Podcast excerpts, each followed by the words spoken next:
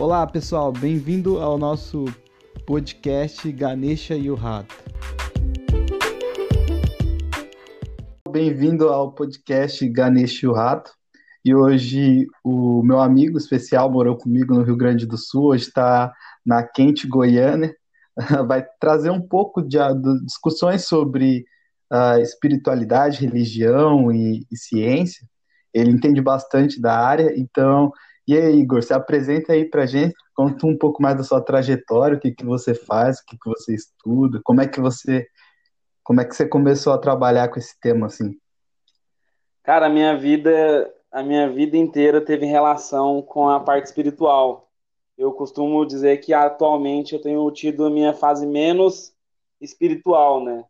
Porém, é, a espiritualidade é algo que faz parte da nossa natureza humana, assim como a nossa vida física, biológica, a nossa vida espiritual é algo que muitas vezes não tem nada a ver com religiosidade, tem a ver com a nossa essência mesmo. Eu cresci numa, numa, numa família extremamente religiosa, é, evangélica, minha avó, meus, meus, meus, meus, meus tios, e a minha mãe muito católica.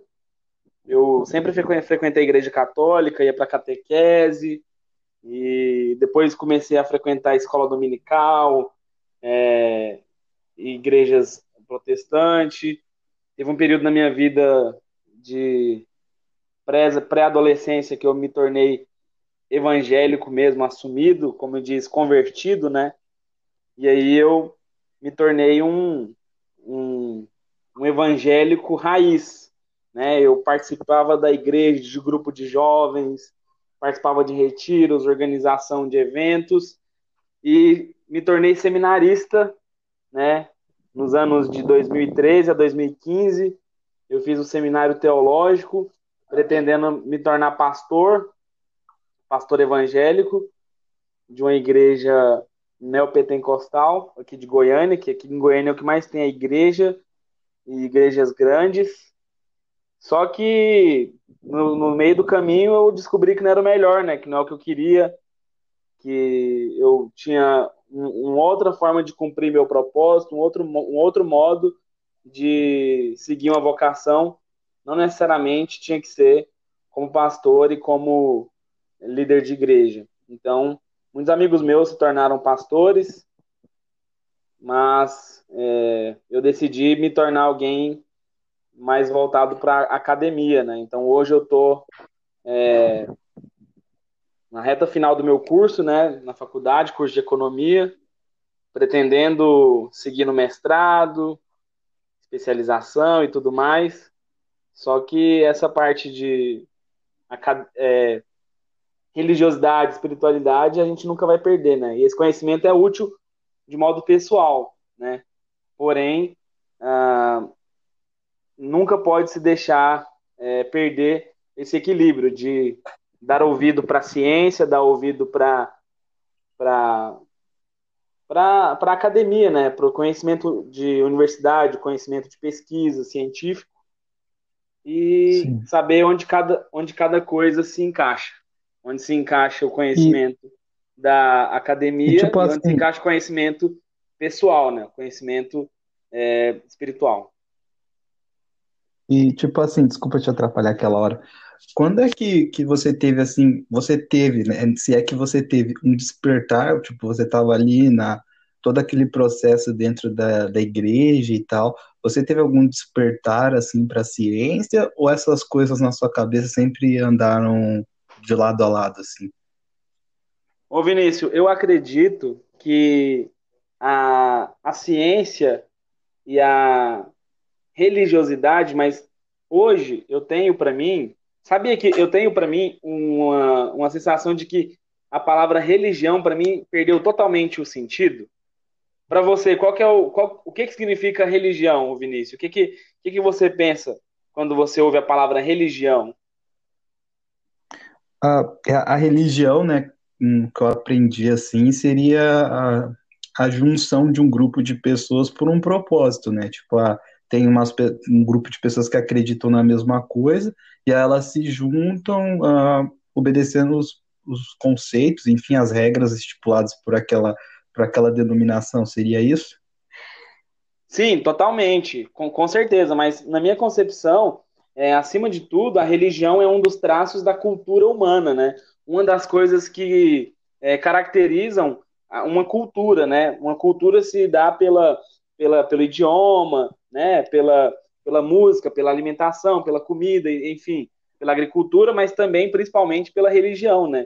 Então, é uma forma de se identificar um povo. E a religião é uma coisa extremamente humana. Então, para mim, religião, religiosidade é um, é uma, é um escopo humano utilizado para é, humanizar a fé, né? trazer para a nossa realidade como humano algo que é sobrenatural. Porém, hoje em dia, a religiosidade tomou uma, uma, uma para mim, uma, uma perspectiva negativa, por quê?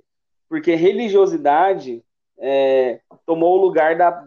se misturou com a palavra fé, se misturou com a palavra igreja, porque igreja, na verdade, não é um, um prédio ou uma instituição. Igreja deveria ser, né, a, na concepção bíblica, né, a, uma comunidade de pessoas que, que realmente seguem um, um propósito, no caso, Cristo, né, essa seria a igreja. Mas é, a fé, para mim, foi o que sempre me, me deu forças, me deu incentivo para ter uma coisa chamada curiosidade, né? Então, é, dentro desse meio de fé, dentro desse meio de buscar algo, uma explicação, buscar algo, um conhecimento além, sabe, da, da nossa vida, sabe, essa coisa de querer algo a mais, essa coisa foi alimentada dentro de mim por causa da, da fé, né? não por causa da religião. Né? A religião sempre é uma maneira de domesticar, eu digo, o ser humano, mas é, como eu sempre estive no ambiente religioso, mas também no ambiente de fé, que essas duas coisas são diferentes, eu estive sempre é, curioso por conhecer o mundo que Deus criou, por conhecer é, como as coisas acontecem, como as coisas deveriam acontecer, sabe? Essa curiosidade, essa curiosidade ela está atrelada com a ciência. Então, é, mesmo estando no ambiente religioso, no ambiente é, cheio de, de, de explicações porque Deus quis, porque Deus fez, porque Deus quer, porque Deus faz, mas a pergunta que nunca era respondida era como? Como isso aconteceu? Como isso se dá? Então a, a ciência ela meio que é, vem para completar é, essa, essas respostas que a gente tem dentro de nós, né? Que a gente fala, nossa, se Deus é tão bom, Deus é tão maravilhoso, Deus é tão poderoso, ele fez tudo isso, mas é, como ele fez? Entendeu? Eu acho que essa, essa, essa sensação de curiosidade dentro de mim é, foi colaborada pela fé em Deus. Né? A fé em Deus me ajudou a ter curiosidade e buscar mais sobre as coisas que, no caso, Deus fez. Nossa, que, que massa, né? Porque, assim, a maior parte da, das coisas hoje, principalmente que eu vejo né, no cenário atual brasileiro, é essa coisa antagonista entre a ciência e a religião, né? E, e, e na sua cabeça, assim, tu conseguiu encontrar um assim e direcionasse uma coisa a outra, né? Porque, tipo assim, para mim, que veio de periferia ali do Grajaú, primeiro foi me apresentar a religião e depois a ciência, né? Eu acho que acredito que contigo seja a mesma coisa, assim, não foi Sim. me apresentado primeiro o método científico.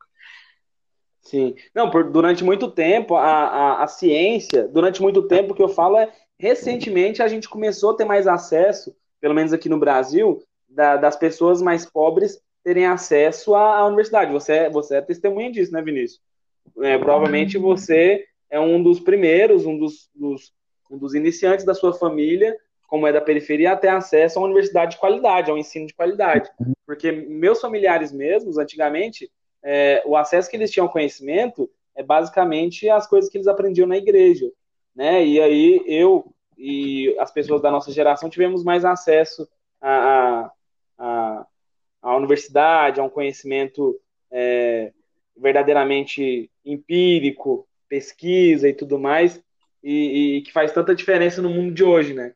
Só que assim, antes da gente começar essa época de mais acesso, digamos, à, à ciência, mais acesso à informação, é, lá atrás, a religiosidade, e essa religiosidade negativa, já fez um trabalho de base muito forte, que vai demorar muito ainda ser, digamos, desfeito, né? Porque devido à péssima qualidade de acesso a uma educação de qualidade no Brasil, isso reverbera na condição social nossa hoje, ou seja, é, a gente tem uma sociedade muito religiosa e às vezes até anti-ciência, porque tá, porque meio que durante muito tempo a ciência, durante muito tempo mesmo, a ciência foi elitista, a ciência foi elitizada, era uma coisa de gente é, rica, ou seja, a ciência e o conhecimento era restrito a pessoas que tinham condição financeira e as pessoas pobres eram relegadas à ignorância, e isso se inclui minha família.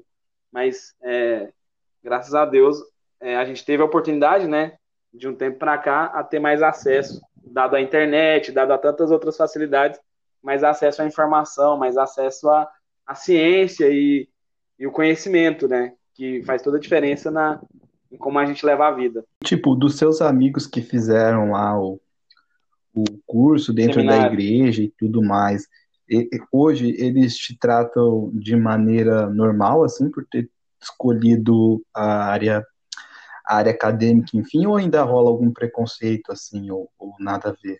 Cara, é muito louco isso. Eu, eu cresci num bairro perigoso, né? Num bairro onde muita, muitos dos meus colegas que brincavam comigo na rua não chegaram nem na idade adulta, né? Muitos colegas, eles. Colegas, crianças que brincavam comigo na rua, cresceram e foram se envolvendo com tráfico, se envolvendo com criminalidade foram morrendo, né? Ou pela polícia, ou pelo, pela, pela própria criminalidade. E, e eu costumo falar que aqueles que não tiveram esse fim, né? Muitos deles foi por causa da igreja. Então, teve uma época que ter ido para a igreja foi uma salvação, né? Ou você virava criminoso ou você ia para a igreja.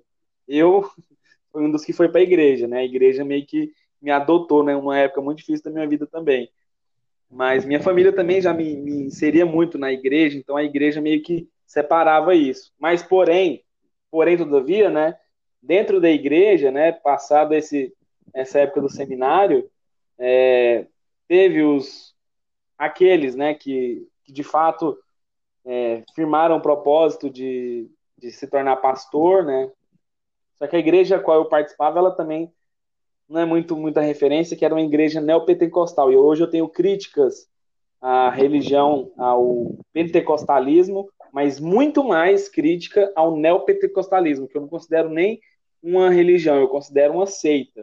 Neopentecostalismo é algo que só faz mal pro para o mundo. Neopentecostalismo é uma distorsão de uma teologia errada, uma teologia estranha, né, que é voltada para a teologia da prosperidade, que é uma interpretação conveniente, capitalista, enfim. Mas os, os meus amigos, eles, é, colegas de seminário que se envolveram na igreja, muitos deles se casaram, né, devido ao ambiente da igreja, e eles se tornaram pessoas o que pais de famílias que buscaram seus empregos normais, alguns poucos decidiram entrar para a faculdade, mas eu vou dizer para você, a maioria das pessoas que eu conheci que se envolveram na, na faculdade, que se envolveram na, no seminário pastoral, que quiseram se envolver mais profundamente na igreja, é, não é a, a maioria, a minoria quiseram é, fazer uma faculdade. A igreja teve pouco incentivo em, em, em, ser, em fazer com que os jovens, os membros, fossem é, inseridos no ambiente da universidade, né? é meio que era, era colocado. é engraçado, Vinícius, que era engra... É, no sentido de que a igreja faz, fazia com que a gente se sentisse é, ameaçado dentro da universidade. Porque a primeira, primeira vez que eu entrei na universidade, eu fui cursar o curso de História. E lá é o antro do, do, do, humanismo, né, digamos. E os pastores, na época, falavam que todo mundo lá era ateu, satanista, maconheiro, comunista, gente do mal, e que se eu falasse que eu era cristão, se eu falasse que eu era crente, eu era, eu ia ser perseguido, eu ia ser, é, chaco, chac, sabe, ia ter chacota comigo, e eu tinha maior medo. Então, essa impressão de muitos jovens, ao chegar na universidade, eram de um ambiente hostil, né? Então, é, durante algum tempo teve essa, como é que eu posso dizer, essa, essa separação, assim, ou você era crente ou você ia para a faculdade. Na faculdade você ia ter as suas convicções abaladas, mas nada disso. A universidade não trata da fé de ninguém. Tem muitas pessoas, inclusive, tem muitos professores, inclusive, que têm sua fé, só que a universidade é um ambiente de ideias, né? É um ambiente onde não é controlado por dogmatismo, por, por preconceito, é um ambiente onde a discussão está ali e ela tá e, a, e, o grande trunfo da ciência sobre é, a religiosidade é esse: é botar uma ideia à prova, é, colocar uma, uma certeza em dúvida e principalmente na área de humanas, né? Eu faço, eu estudo cálculo, né, bastante física no meu curso. E isso rola também na física. Eu lembro que na nossa primeira aula de física 1, o professor entrou na sala, né, e aí ele começou a descrever o que era a física, assim, bem inicial, assim. E aí eu lembro uma coisa que ele falou, né? A, assim, eu, independente da fé de todo mundo, cara, já começa com a aula assim. Imagina uma aula, uma aula de faculdade no Brasil, ele já tem que começar desse jeito. Igual na biologia, né? Na, na biologia também deve ter muita. Uau! Discussão. Aqui nessa sala, a física não está aqui para nos dizer uh, ah, para onde, o porquê, assim, não, não no sentido Uh, você entende? Não no sentido de não descrever. A física é um objeto de descrição da natureza, né? Ele vai descrever a natureza. Aí como tu enxerga aquela, como aquela, aquela coisa foi gerada e a interpretação de cada um até hoje, né? Mas eu achei interessante, assim, que contraste, assim, porque o nosso país é tão religioso que ele já tem que começar a, a aula desse modo, assim. E, assim, uma pergunta, pessoal, como é que tu enxerga uh, o cristianismo, sim, é, como é que tu enxerga o avanço do cristianismo, o avanço da ciência durante o tempo, né, no futuro, e como é, é como é que está é, a relação entre essas duas coisas? Então, o cristianismo, eu, eu vejo ele de duas formas.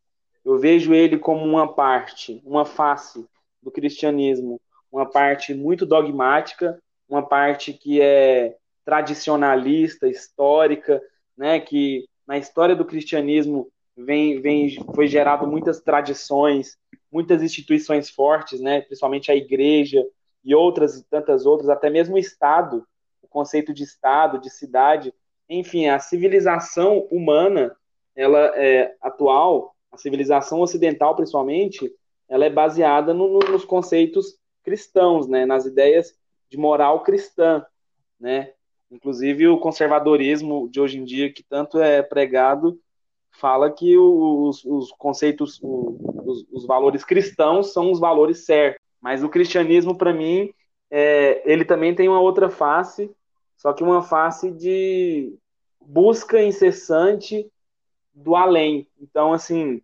existem o nome cristão? Existe, mas existe vários tipos de cristão, né? Inclusive, na prática, existem nome, nomenclaturas de cristãos. Os, os, protestantes foram chamados os ortodoxos, os otomanos, os. É, enfim, durante a história, os cristãos foram sendo subdivididos.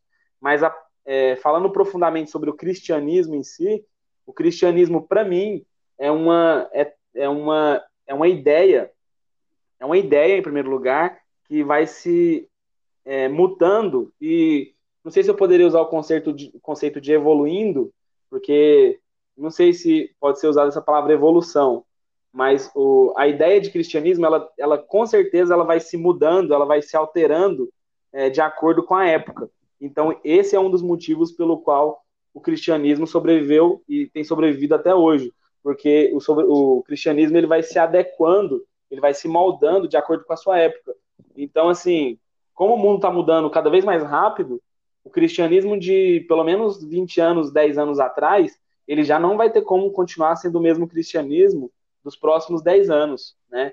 Então tem muitas coisas que, querendo ou não, é, a própria Igreja Católica, tão apegada à sua tradição, e até mesmo as igrejas evangélicas, cheias das suas, é, das suas regras e dogmas, é, vão sofrer alterações. Então, para mim, o cristianismo é uma eterna busca né, do além, uma eterna busca do sobrenatural. Só que nesse ponto ela, ela, não se diferencia tanto de outras religiões, né? Mas ela é uma religião assim que se sobrepôs porque mais do que as outras, ela sempre se, é, se moldou àquelas, à, à sociedade, principalmente a sociedade ocidental, né?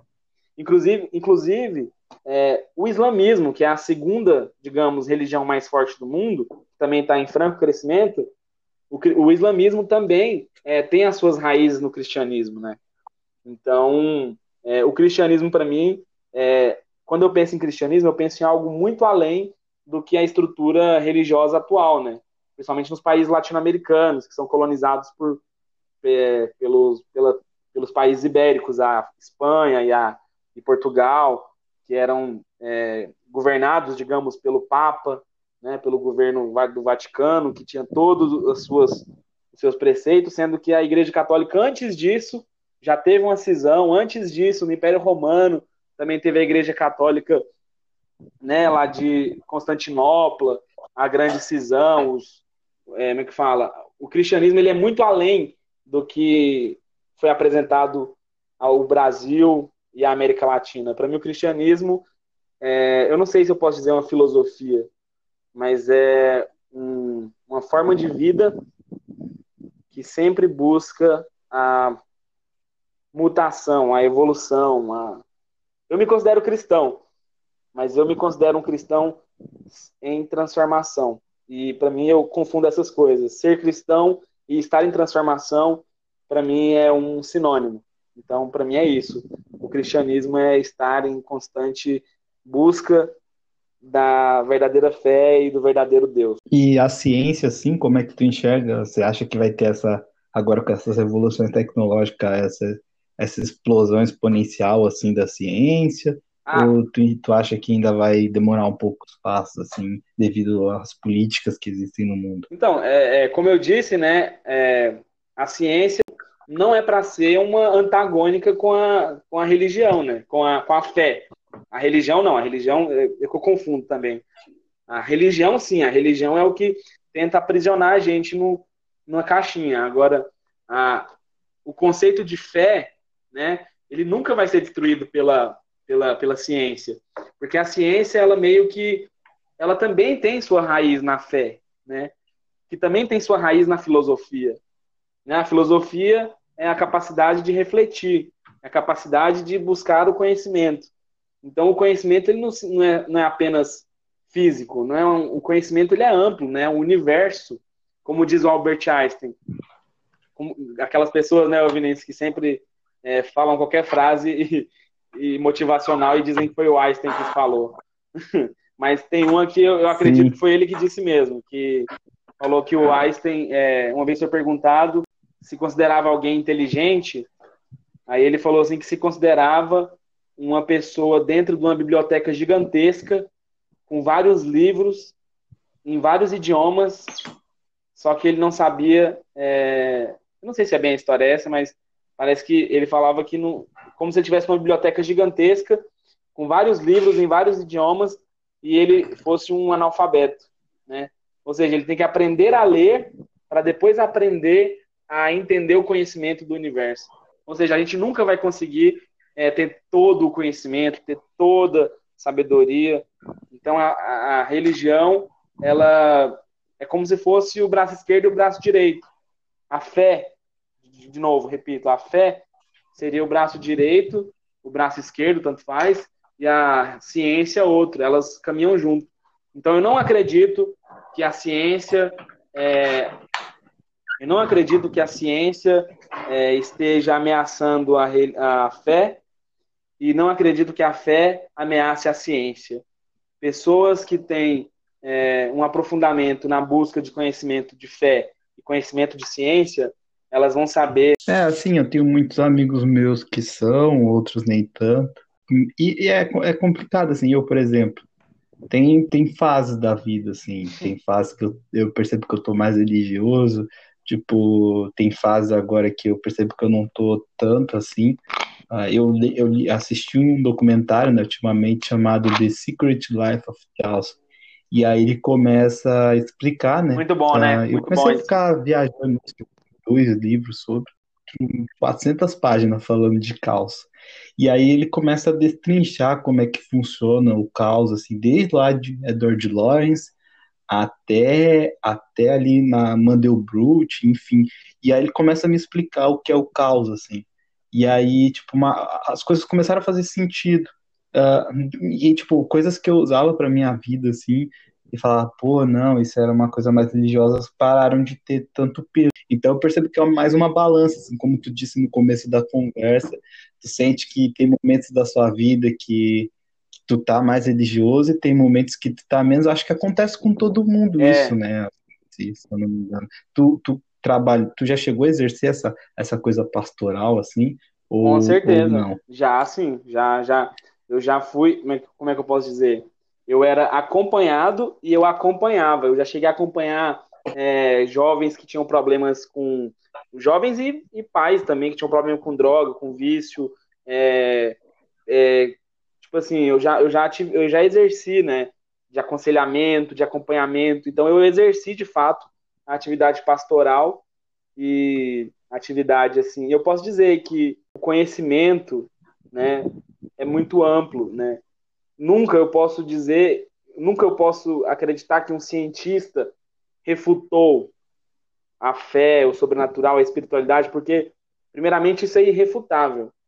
Se a ciência, aliás, se a fé e se a religiosidade fosse refutável, ela estaria no campo da ciência. Então, elas estão em, áreas diferentes. Né? Eu já atuei, eu já atuei em muitas coisas relacionadas à espiritualidade, né? Então eu, eu trato como áreas separadas. Né? Como você falou, você assistiu o, o, documentário, né, e leu o livro sobre o caos e sobre outras coisas, que provavelmente explica muita coisa, né, e faz tudo muito sentido. Só que quando você para para olhar essa biblioteca gigante, como eu falei, do Einstein, você vê que ela explica que muitas teorias explicam muita coisa, mas nenhuma teoria explica tudo. Porque explicar tudo é muita coisa. Então sempre vai ficar faltando alguma coisa. Então, para aquilo que a ciência não consegue dar uma resposta satisfatória, a fé vai lá e preenche. Então a fé às vezes ela serve como um apoio para a ciência. E, e é interessante assim, uh, que agora que tu já entrou nisso, né? Uh, me, me disseram que tu não, tu não consegue refutar a fé por se tratar de uma metafísica, né? Ah, ah, tu poderia me explicar mais ou menos o que é a metafísica e, e na sua concepção, se a ciência se encaixa nisso? É, é muito boa essa discussão porque é, os conceitos eles são é, às vezes misturados, né?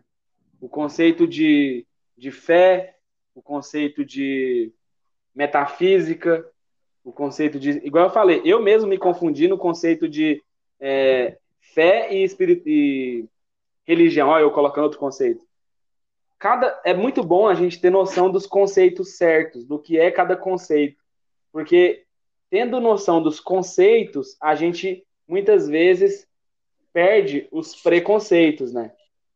Então, assim, é, entendendo o conceito de fé e entendendo o conceito de religião, a gente consegue fazer a separação das duas coisas e não mistura. E às vezes não demoniza ou santifica uma em relação à outra. Então, então assim, primeiramente, o conceito de pseudociência, né? É, vamos lá, a, o que é a ciência? A ciência é baseada principalmente num método, né? É, eu estou fazendo essa uma matéria na faculdade que se chama metodologia, metodologia econômica, mas enfim, ela poderia servir em qualquer outro curso.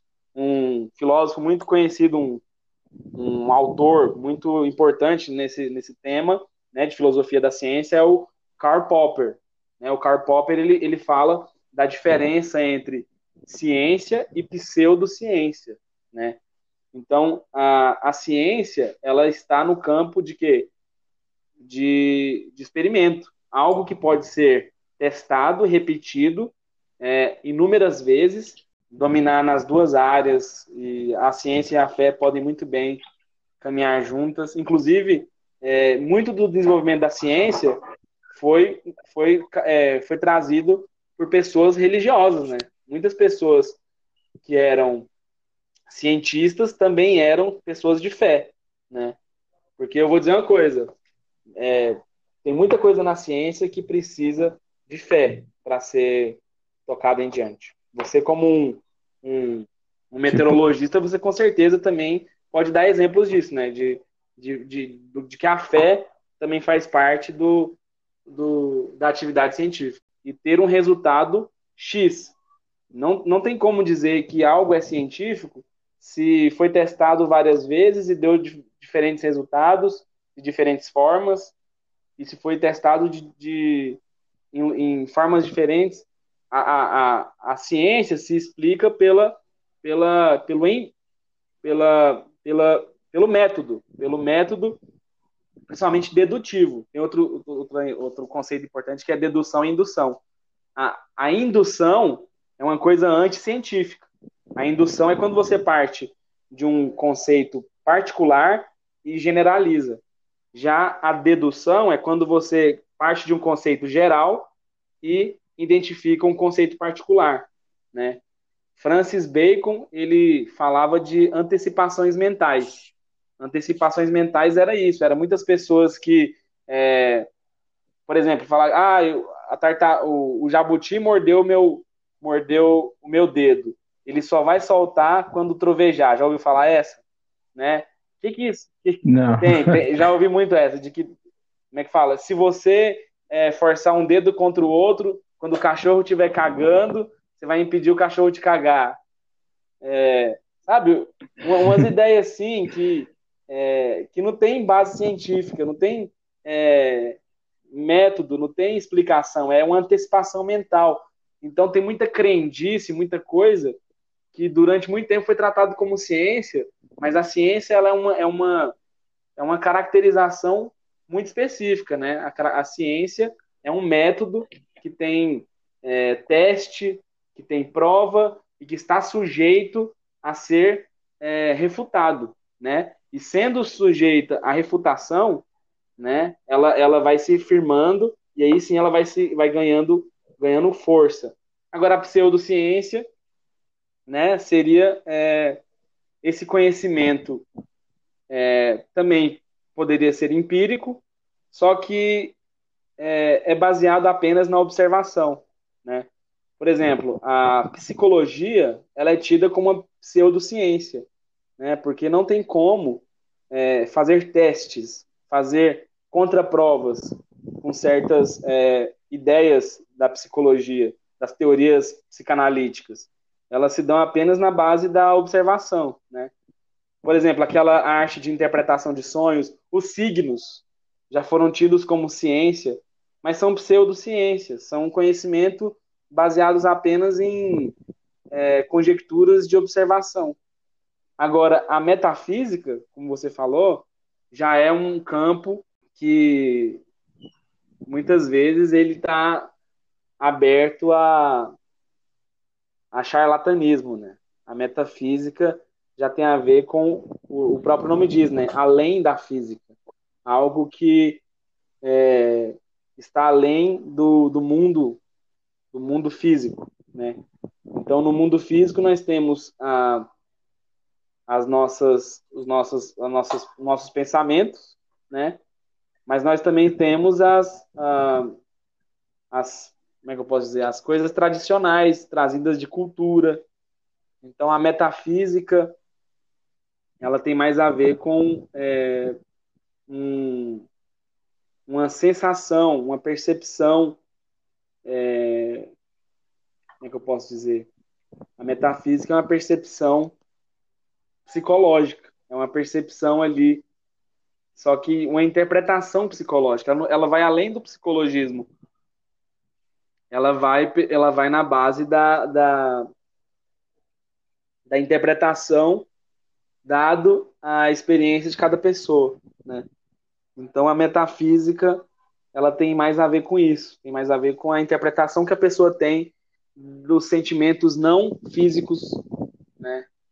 Então, a, a teologia, como eu estudei, ela está nesse campo metafísico.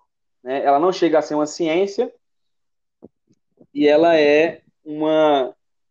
Ela também não é uma pseudociência porque ela tem o seu método, mas ela está na área da metafísica, que é uma interpretação, né? que tem a ver com é, a área de aprendizado, a área de interpretação histórica da, da tradição humana. Mas uh, a pseudociência é algo que mais faz mal, né? A metafísica, ela, de certo modo, ela nos ajuda. Né? A metafísica, ela faz parte do, da nossa essência como seres humanos. Nós, nós acreditamos que não temos só corpo, nós acreditamos que temos uma parte metafísica, temos a alma, temos o, o espírito, temos o intelecto, né? Mas é, a, a pseudociência, ela, a, ela é prejudicial quando ela, ela vem travestida de, de ciência, né? A, a pseudociência, ela, ela faz mal porque ela se fantasia de ciência, quando na verdade ela não tem o método científico, né? Que é o método empírico de teste, de fazer as contraprovas, enfim. Eu tava assim, né? Independente da fé de todo mundo aí, eu que tá escutando, eu tava vendo um pessoal nesses tempos uh, usando reiki, sabe? Tiram milhares de informações ali dentro. Aí tudo bem, a gente vê assim, dá risadinha, vê vídeo de, de ver vídeo, enfim. Uh, mas quando algo é para a sociedade, assim como é usado isso para a sociedade de maneira de maneira a inferir na saúde pública, eu acho complicado. É que nem eu falo, né? O pessoal fala muito hoje de terra plana. Aí terra plana tu dá risada, sabe? Que né, é viagem dos caras, mas enfim, ri. Quando os caras começam com antivacina, aí já é um problema, porque, enfim, tu tem duas informações falsas, né?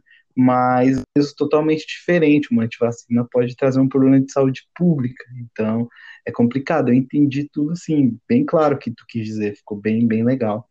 Pois é. E assim, eu quero perguntar, qual foi a, a experiência mais empolgante que tu teve na academia e qual a experiência mais empolgante que tu teve na religião, assim, de fé? Caramba, essa pergunta é muito boa. É, ficou, pare... ficou parecendo uma entrevista mesmo, né, Vinícius? Você me perguntando as coisas, eu respondendo, né? Ficou muito doido. Mas a ideia é essa. entrevista com Vinícius Lima. Ai, cara, caramba, mano. Essas perguntas são as mais cabulosas, né, da gente ficar respondendo assim, porque tem que tirar um, uma informação do fundo do baú eu tô lendo aqui que, que é reiki, mano. Que loucura, que viagem. Muito massa. Com certeza eu dou valor. e com certeza tem sentido. Esse negócio do reiki aqui, ó, de canalizar energia e tal, faz todo sentido, né? Com certeza não deve ser provado cientificamente, mas que isso tem alguma relevância, com certeza tem. Cara, minhas experiências mais fortes, é, eu sempre ouvia, como eu cresci num ambiente pentecostal, né? E aí, uh, no pentecostalismo tem muito isso, né? De ver anjo, né, de dar tremelique, de sentir uns arrepios, uns negócios assim. E eu sempre quis muito participar disso, né, de sentir o que o povo sentia, de dar um reteté, como diziam. Só que eu nunca tive isso. As minhas experiências mais marcantes é, no, na vida espiritual, na minha vida de fé, foram experiências com outras pessoas, né?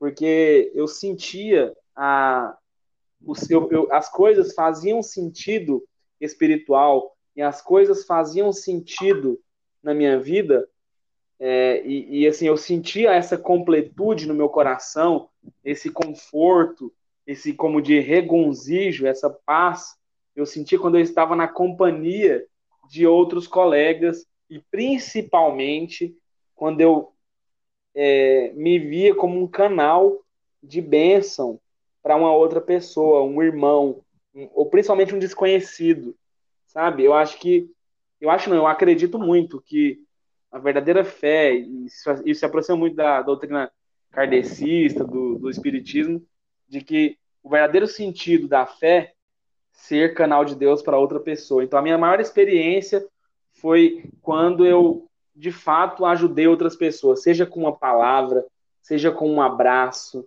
seja com qualquer coisa assim que eu tive a oportunidade de estar junto, sabe? De chorar junto, de eu não sei explicar. Eu poderia dizer que a minha maior experiência foi que eu vi um anjo voando, que eu vi paralítico andando, que eu vi cego enxergando. É, essas coisas eu acredito que tem seu lugar.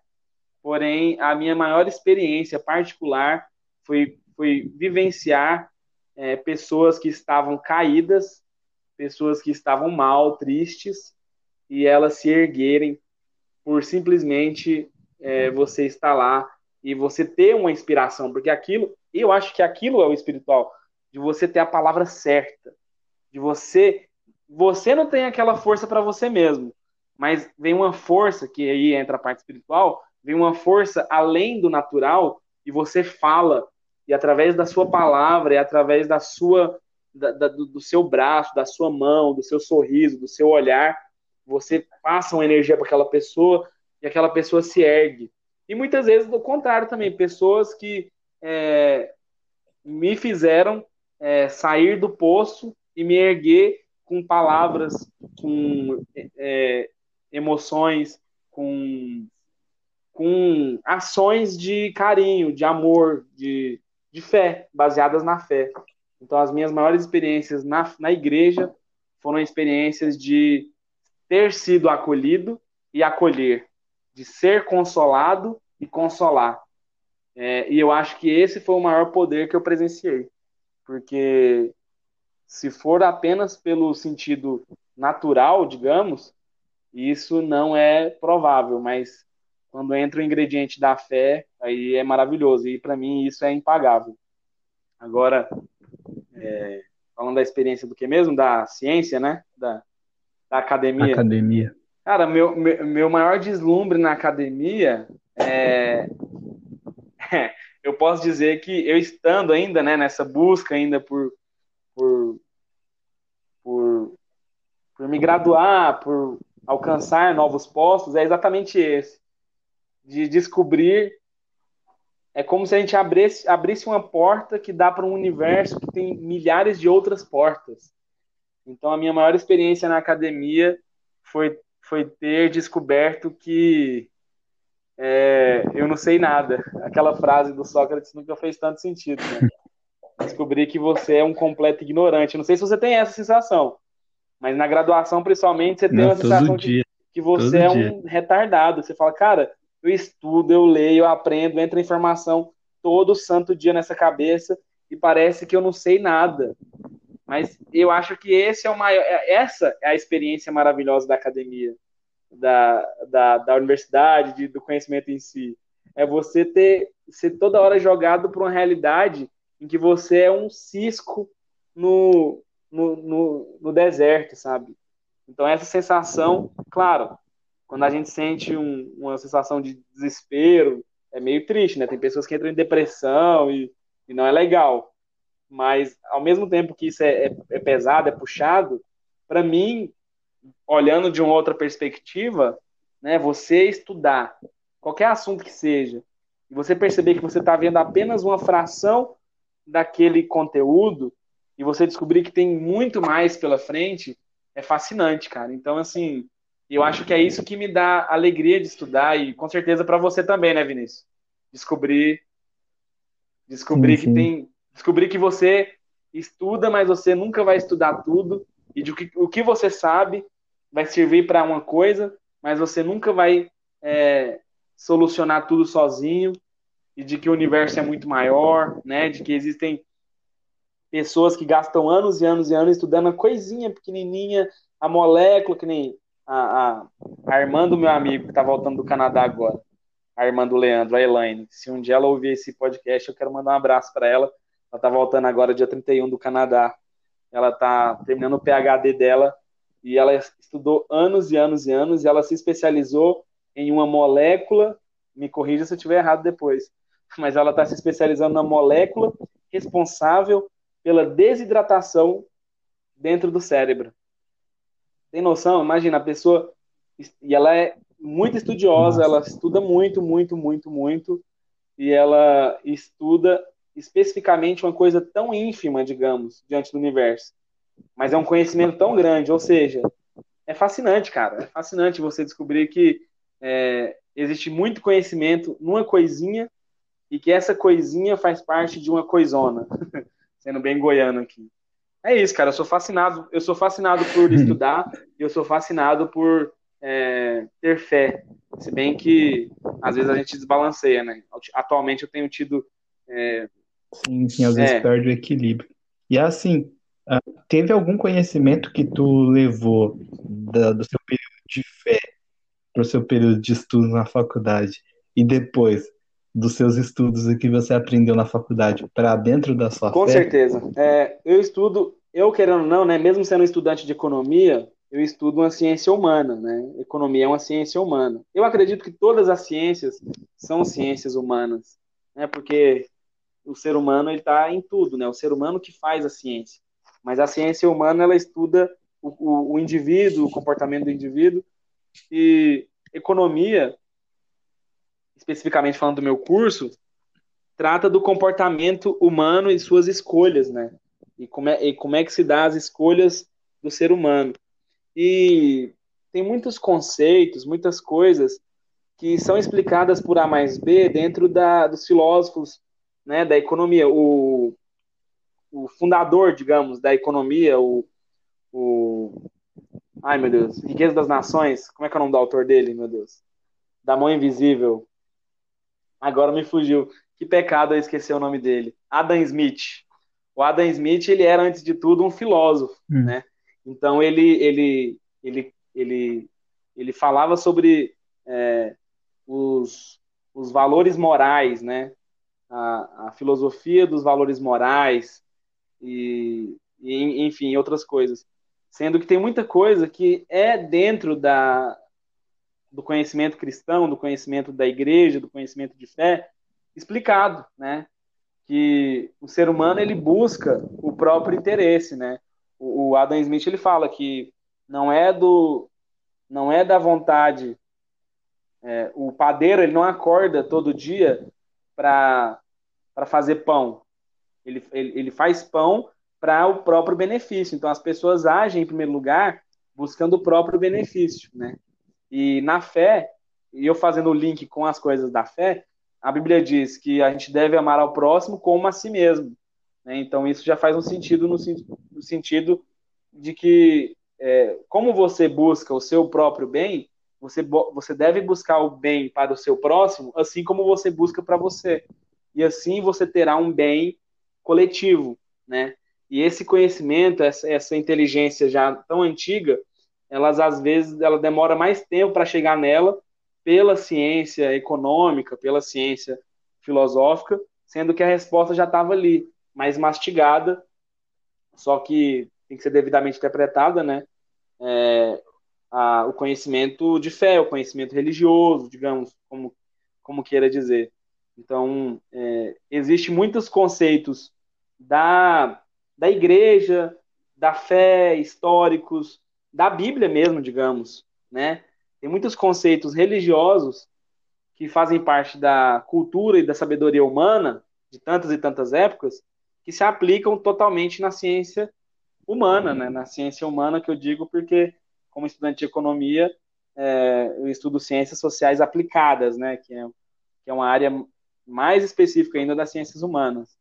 Mas o comportamento humano, com certeza, ele pode retirar muitas coisas do conhecimento religioso.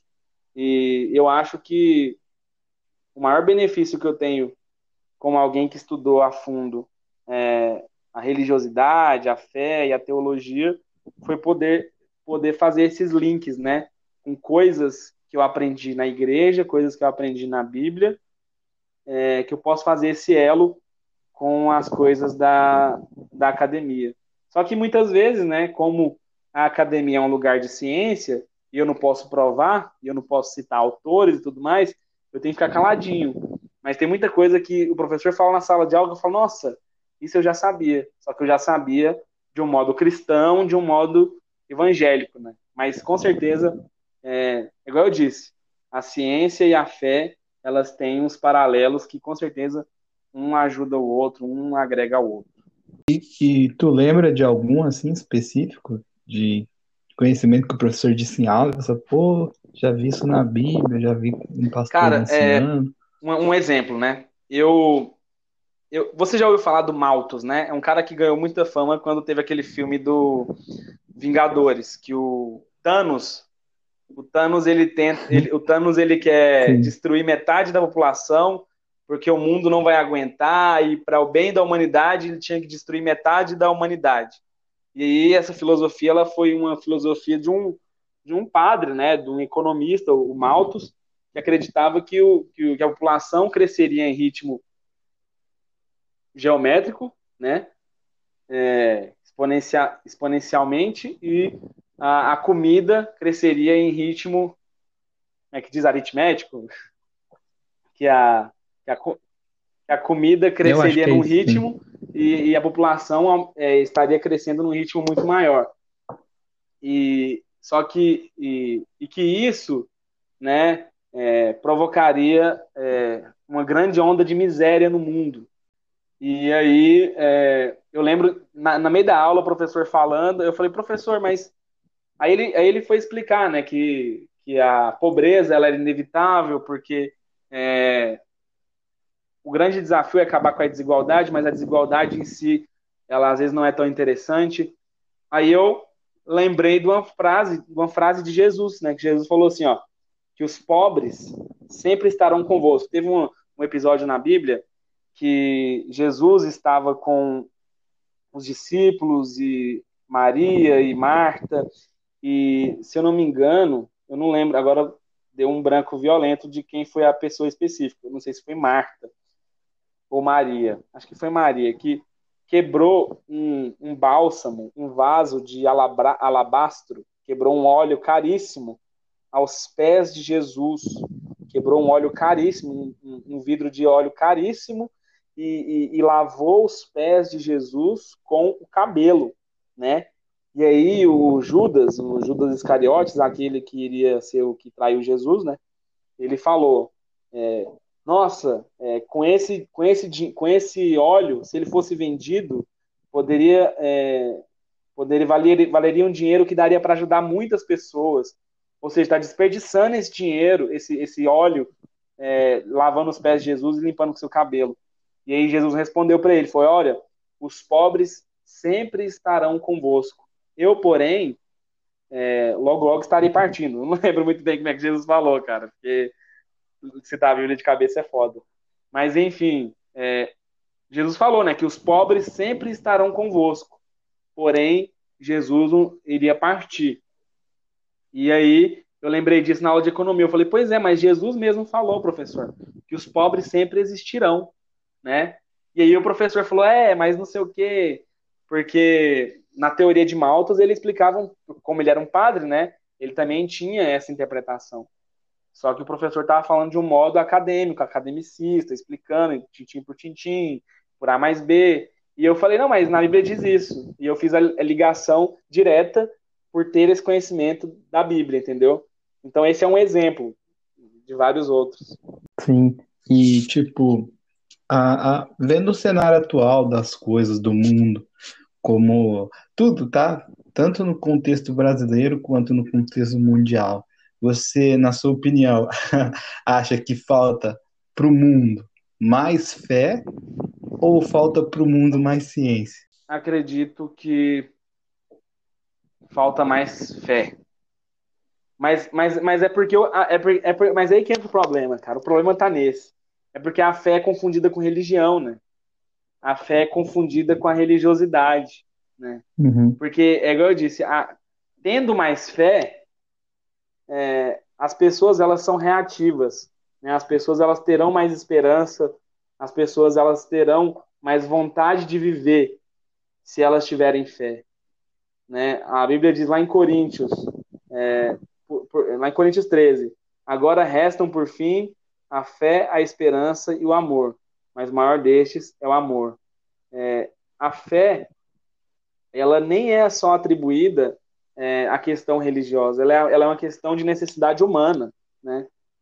O mundo sem fé é um mundo sem rumo, é um mundo sem para quê, é um mundo sem porquê. Né? Não adianta nada ter conhecimento, mas não ter uma motivação, não ter um porquê, não ter um, uma razão de existir, uma razão de ser. E a fé ela vem para isso. A fé ela vem para completar aquele vazio que a pessoa tem de, de saber o porquê que ela está ali amassando barro, porquê que ela está ali acordando cedo, indo trabalhar, todos os dias ela vai, faz a mesma coisa, cumpre religiosamente o seu papel, faz o seu trabalho, cumpre as suas coisas, vive a sua rotina. E, inclusive, essa pandemia ela está servindo também para nos questionar né, o porquê que nós fazemos o que nós fazemos, para que nós fazemos o que nós fazemos, se tudo que nós fazemos realmente é necessário. Imagina quantos serviços, quantos empregos não vão se alterar, não vão mudar a forma de existir, porque eles foram simplesmente questionados, né? E a fé ela tá aí para isso, ela está aí para dar essa, esse vigor, né? Depois de um questionamento. E aí eu posso falar que eu vi isso um exemplo no Brasil, né? Não sei se outros países já usaram reiki como tratamento. E aí fica complicado, né? Porque quando envolve assim saúde, eu acho que é uma coisa a ser levada a sério.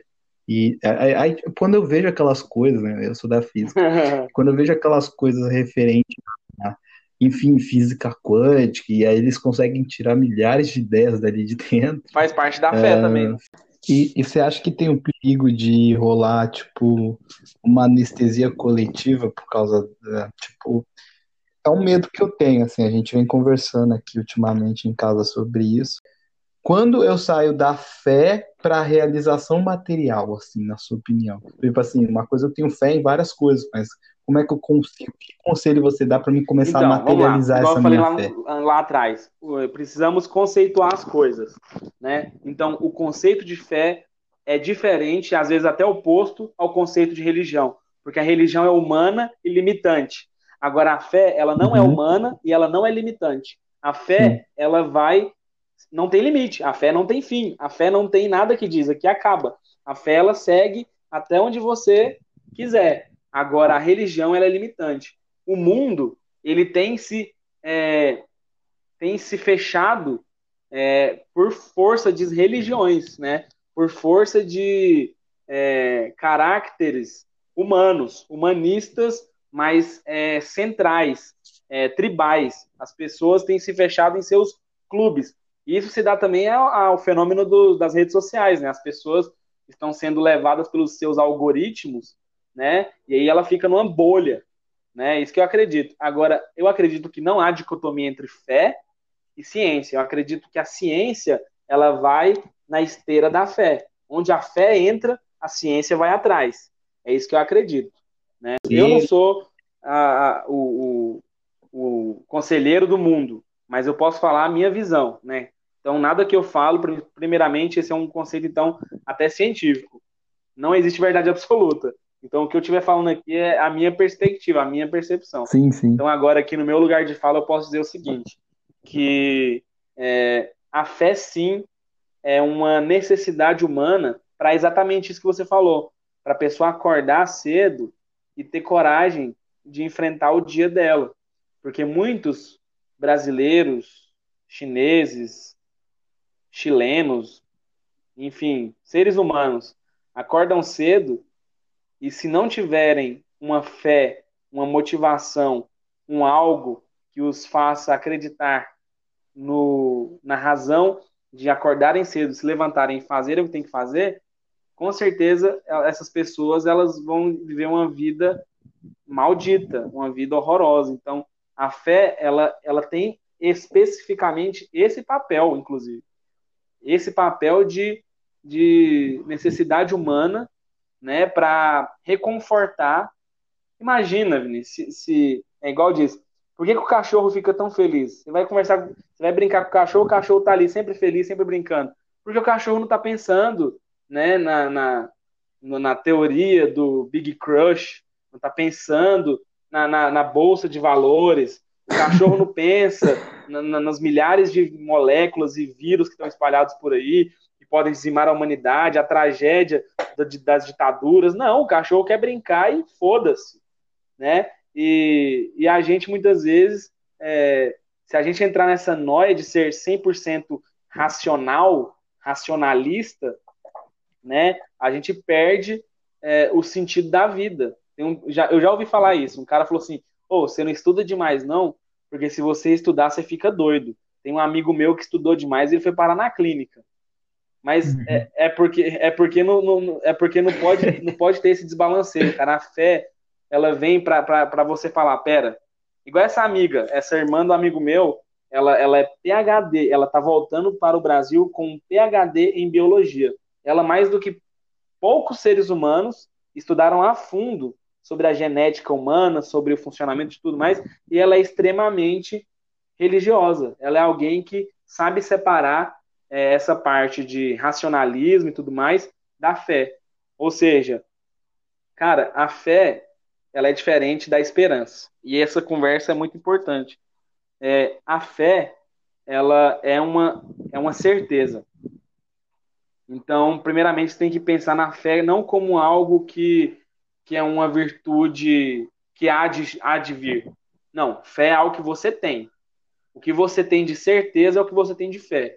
Quando você acredita que no dia 5 do mês o seu salário vai cair, é uma fé. Quando você acredita que amanhã pela manhã você vai acordar, escovar o dente e levantar para ir trabalhar, isso é fé. Você acredita que você vai voltar para sua casa e sua mãe vai estar te esperando, isso é fé. Então, fé é uma certeza. E desenvolver sua fé é uma arte, é um desafio. Agora, a esperança, ou seja, a fé é algo que você é, por meio dela que você faz as coisas. Agora, a esperança é algo que muitas vezes nos é roubado, porque a esperança já está no, no, tempo futuro, né? E a fé e a esperança, elas são é, parceiras, elas são é, amigas. Então, você tem esperança para ter fé. Nem sempre você tem esperança, nem sempre você tem fé, mas ah, eu acho que o, o mundo não precisa. Você perguntou se o mundo precisa mais de fé ou de ciência. Eu diria que, além disso, o mundo precisa de esperança. O mundo, a gente vai conversar com, a gente vai conversar com os jovens, Mas... principalmente, imagina, os jovens. A gente conversa com os jovens, que é o, pessoal que mais deveria almejar e pensar no futuro, tem sido nos roubado a ideia de esperança, né? Tem sido nos roubado. A gente vai fazer um quiz, vai fazer uma pergunta. Eu acredito que a maioria dos jovens, não só os meus amigos, mas vários outros nesse mundo afora, não tem esperança em, em dias melhores, né?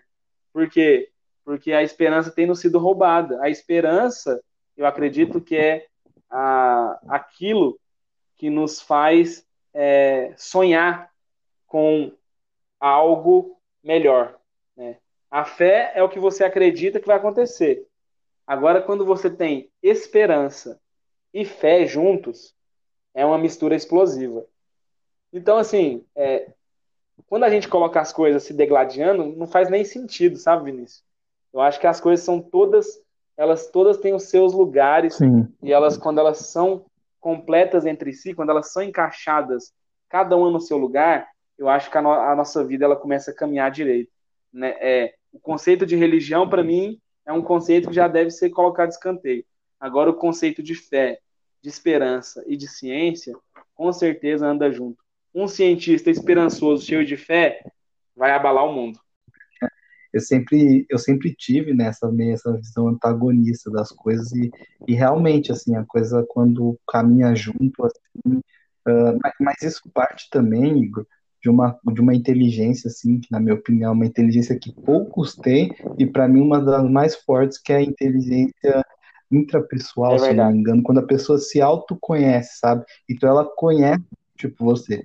Você caminhou ali na igreja, tudo, aí você se autoconheceu no sentido de saber o que você queria para sua vida, e depois você migrou para outra área, e aí ali agora você se autoconhece, autoconhece ao ponto poder distinguir, sabe? Acho que o que falta, e eu acho que é isso parte de mim, de outras pessoas talvez que estejam uh, se escutando isso, uh, esse autoconhecimento para saber discernir o que realmente quer, o que realmente acredita e defender isso, sabe? E seguir a coisa. Eu acho que é uma peça fundamental nesse todo sem esse dúvida, raciocínio. Sem assim, dúvida, cara, você me deixou. Essa conversa me deixou até mais inspirado, acredita? A gente vai falando e ficando mais empolgado, porque assim, você me. E é bom que eu, eu só tô vendo coisas de faculdade, mas é bom que vai resgatando os conhecimentos que a gente tem de Bíblia, de religiosidade, teologia, enfim, e, e tem uma parte na Bíblia que diz: é, é, conheçamos e prossigamos em conhecer a Deus. Ou a vida eterna é esta, que conheçamos a Ti. Ou é, e vimos Sua face e a Sua face refletia. Ou seja, a Bíblia ela, sempre quando fala de Deus, de conhecer a Deus, acaba que é conhecer a nós mesmos. E de certo modo, eu acho que é, eu poderia fazer uma releitura desse conhecimento, de, dizendo assim: é, a nossa vida implica em conhecer a nós mesmos e prosseguir em nos conhecer, porque a gente está numa jornada de conhecer o mundo à nossa volta, mas a gente também tem que parar para conhecer a nós mesmos. Eu conversei com uma amiga minha, ela está trabalhando num condomínio muito luxuoso aqui em Goiânia, no Alphaville. Ela estava falando assim que ela consegue responder tantas perguntas difíceis, que ela é assessora de comunicação lá, na escola. E aí ela falou assim que quando alguém pergunta uma pergunta tão simples como é, me fale sobre você, ou é, o que você gosta, ou é, me fale três defeitos, três defeitos seus, né? A, a gente muitas vezes não parou para lembrar que a gente precisa se conhecer, né? Então eu acredito que essa jornada nossa, nesse mundo louco nosso, ela, ela é maravilhosa porque nós temos todo o universo para conhecer, mas nós também temos a nós mesmos para conhecer. A gente tem que conhecer a nós mesmos, né? Imagina, é, quantas vezes você ou eu, ou quem estiver escutando, não parou para para pensar e riu quando pensou e falou, nossa, eu sou capaz disso. Ou falava, nossa, eu nem imaginava que eu era capaz disso. Sabe? É, essa surpresa de descobrir a si mesmo.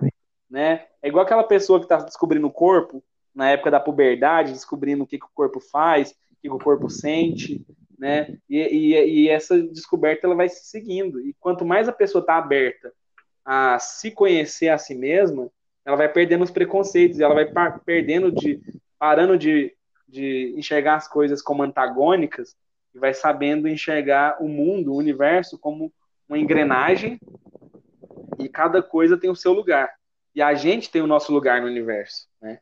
Então a gente se conhecendo, a gente vai saber que a gente não é um, um, um parafuso solto, mas a gente tem o nosso lugar no mundo e o mundo não é só a gente. E assim, agora encaminhando mais para finalizar, eu costumo deixar aberto assim para o convidado querer comentar alguma coisa, querer divulgar algum trabalho que está fazendo, querer divulgar algum lugar, alguma pessoa, uh, querer, não, não sei, à vontade assim, querer indicar algum livro, indicar alguma algum enfim, é um, é um espaço livre para ti, assim, agora, nessa. Então, nessa primeiramente eu quero dizer, Vinícius, que o tempo que a gente morou junto, cara, quase três anos, foi um tempo muito massa. E esse tempo vai ficar guardado no meu coração.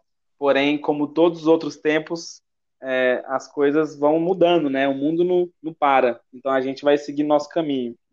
Porém, eu quero dizer que eu te agradeço por, por manter contato comigo, o Paulo. O Paulo vai estar aqui em Goiânia em breve, a gente vai se ver. O Alex, também pretendo ver ele direto o Otávio e todos os colegas de Pelotas e, e de outros lugares do Brasil que a gente vai conhecendo.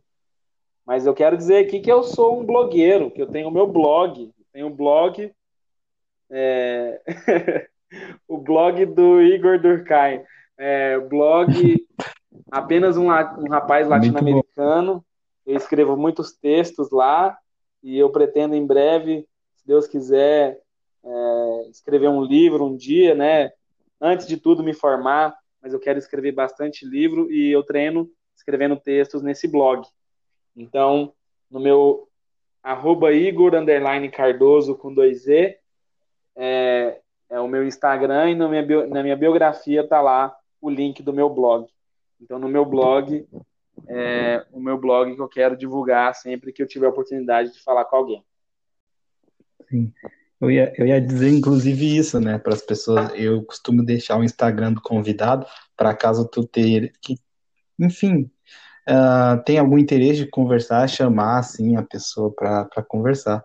Mas que, que massa, Igor. Eu que agradeço, assim, também por, por a gente ter morado junto e também por você ter aceitado esse convite, estar tá aqui trocando essa ideia uh, de cabeça aberta, assim, acho muito massa. Acho que a gente evolui e aprende bastante e talvez possa ensinar é, outra espero que, que se tiver alguém escutando um aí, possa dar os feedback aí, falar, comentar depois, né? Falar o que achou, as besteiras que a gente falou aqui também, corrigir a gente, né? Que sempre tem alguém para ouvir, para corrigir nós. E é isso aí, mano. Você, um paulista gaúcho, Sim. eu, um goiano do pé rachado aqui, A gente vai trocando ideias. se Deus quiser, 2021 as coisas vão melhorar. Vão sim, vão sim. E assim, para finalizar, eu também costumo deixar em aberto que o convidado escolha o nome do podcast, assim. Então, que nome tu daria para esse podcast? É, caramba, na lata assim, mano, você sempre me pega. É, fé e esperança para o mundo. Alguma coisa assim.